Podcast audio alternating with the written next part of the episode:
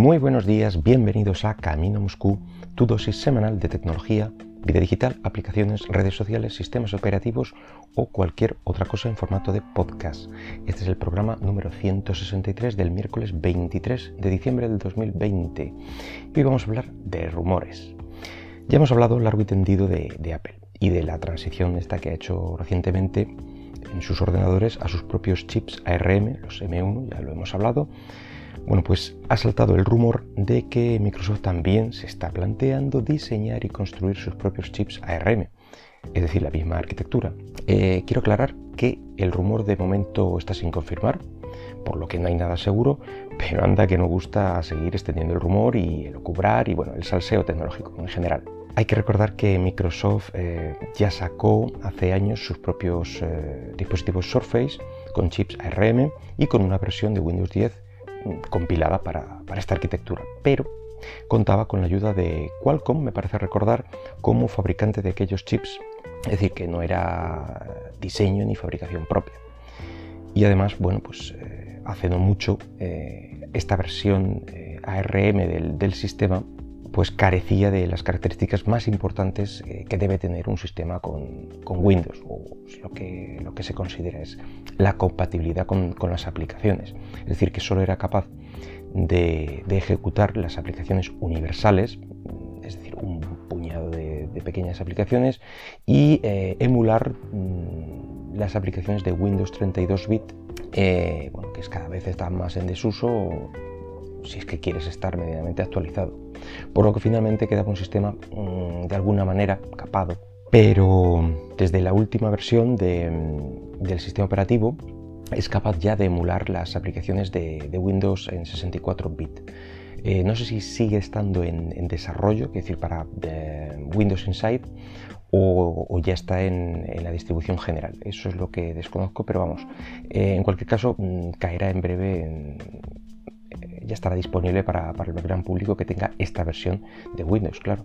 Esto deja un sistema con capacidades parecidas a lo que puede hacer macOS y las aplicaciones compiladas para Intel en sus nuevos equipos con, M1, que, aunque en ambos casos sean emuladas, el rendimiento bueno, pues es bastante aceptable.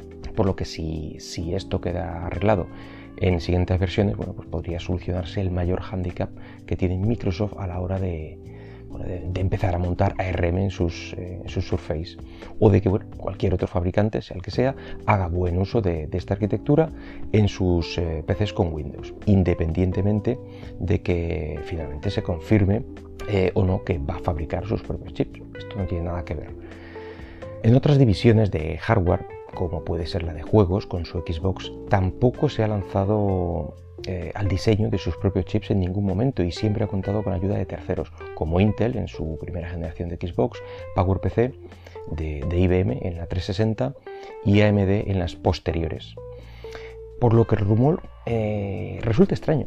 La verdad es que eh, el pasarse a un desarrollo vertical del producto, como puede ser de los de Apple, donde controle la fabricación, el software, no va mucho con ellos ni con la nueva imagen de, la compañía. Por eso hay algunos que afirman que, de ser cierto el rumor de alguna forma, eh, este diseño y chips irían únicamente destinados a los servidores de, red, de la red Azure de, la compañía, que recordemos es uno de los departamentos que mejor les está yendo y más beneficios les está dejando por lo que bueno, migrar eh, sus servidores a ARM con su propio diseño también sería una tarea titánica. Pero bueno, mm, supongo que les saldría rentable. También esto podría servir, eh, bueno, pues, por ejemplo, como una especie de base de pruebas eh, y si el rendimiento en, esta red de servidores es bueno, bueno, pues ya a lo mejor se plantean llevarlo a sus equipos Surface. Particularmente me resultaría muy interesante ver eh, qué es capaz de hacer Microsoft en este campo.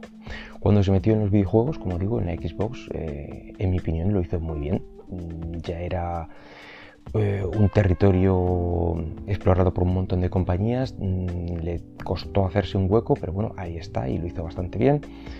Es decir, yo soy más de Xbox que de PlayStation, es un hecho, pero, eso, es otro tema. Y bueno, cuando se puso a diseñar y fabricar sus propios eh, equipos de la división Surface, pues quedaron unos equipos, la verdad que muy bonitos y, muy buenos. Por lo que si se aplican así de bien en fabricar sus propios chips, pues pueden quedarles muy decentes. Bueno, hay que mencionar también eh, que Apple no han sido los primeros fabricantes de dispositivos en fabricar sus propios chips. Eh, ahí están Samsung con sus Exynos y Huawei con sus Kirin desde hace años montándolos en sus portátiles y tablets con muy buenos resultados.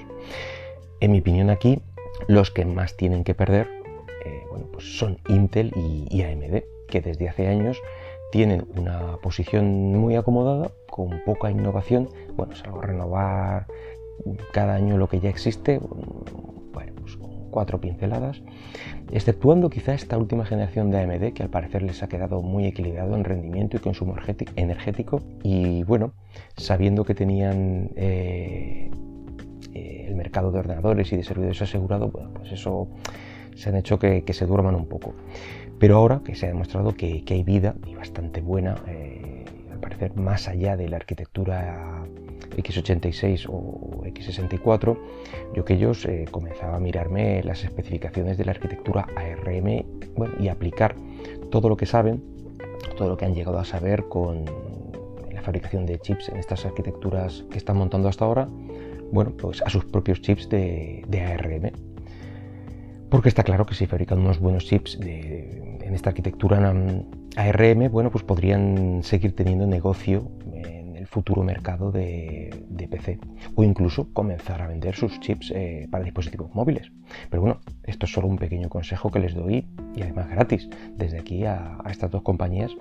Ser el espíritu navideño que, que me hace ser así de generoso. En fin, que bueno, nada más por hoy. Espero que el podcast haya sido de tu agrado, aunque haya sido un poquito corto. Y si lo deseas, puedes dejarme algún comentario por Twitter en arroba camino Moscú. Hasta luego.